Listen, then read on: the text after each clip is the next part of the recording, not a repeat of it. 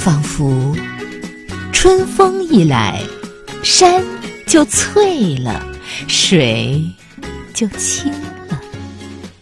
岁月的书签上，也会长出一枚嫩嫩的绿叶，一处处枝桠开始伸展，目光所及都是柔柔的亮丽。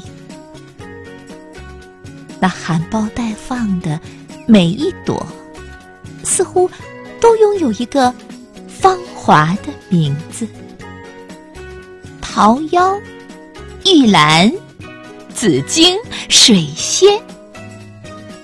它们多像那传说中的绝代佳人，巧笑盈盈，正从《诗经》的风里一路款款。